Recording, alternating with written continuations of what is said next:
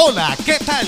Un saludo muy especial a todos ustedes de la institución educativa Manzanares, Llanadas y Gregorio Gutiérrez González. Queremos acompañar a niños, niñas, adolescentes y familia quienes hacen parte de nuestra comunidad escolar durante esta etapa de estudio en casa. Bienvenidos a Orientación Escolar en Casa. Orientación Escolar en Casa. Bienvenidos.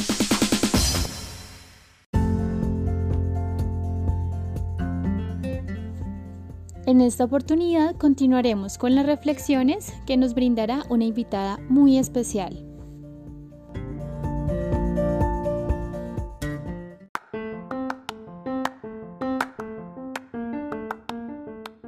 Hola para todos, mi nombre es Gloria Esperanza Rivera Hidárraga, yo soy profesional en primera infancia y estoy trabajando con el proyecto Caldas Camina hacia la Inclusión.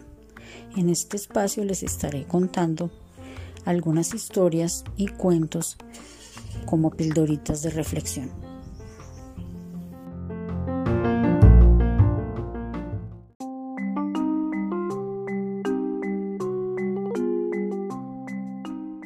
Tengo una mamá mágica.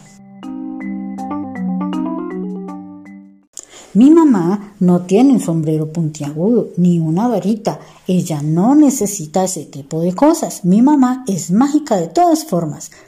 Algunas veces tengo pesadillas, pero mi mamá aleja a los monstruos. Eso es magia. Si le digo un secreto al oído, ella sabe lo que le voy a decir antes de que termine. Eso es magia. Cuando me lastimo, mi mamá besa mi herida y ¡zas!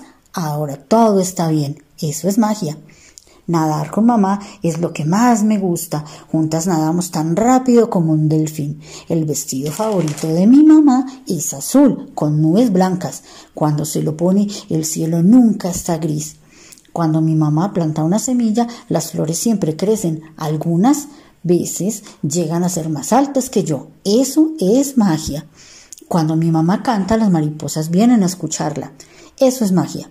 Pero algunas veces yo también soy mágica. Cuando canto y bailo mi mamá siempre se ríe. Me encanta cuando mi mamá prepara pasteles. Para mi cumpleaños hizo el pastel más grande de todos. Era tan grande como un cohete. Cuando mi mamá me cuenta historias, mi cama se convierte en una nave y juntas nos vamos en una aventura. Eso es magia. Pero cuando mi mamá me dice que me quiere es el momento más mágico de todos. Te amo, mamita.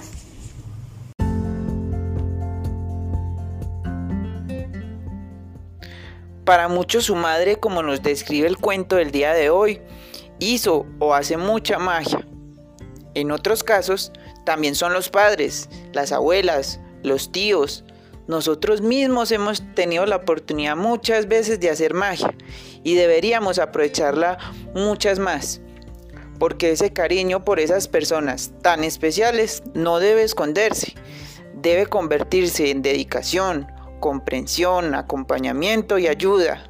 Y claro está, en expresiones de amor. Todo esto nos brinda un contexto de apoyo que nos previene de muchos riesgos a nosotros mismos y a nuestras familias.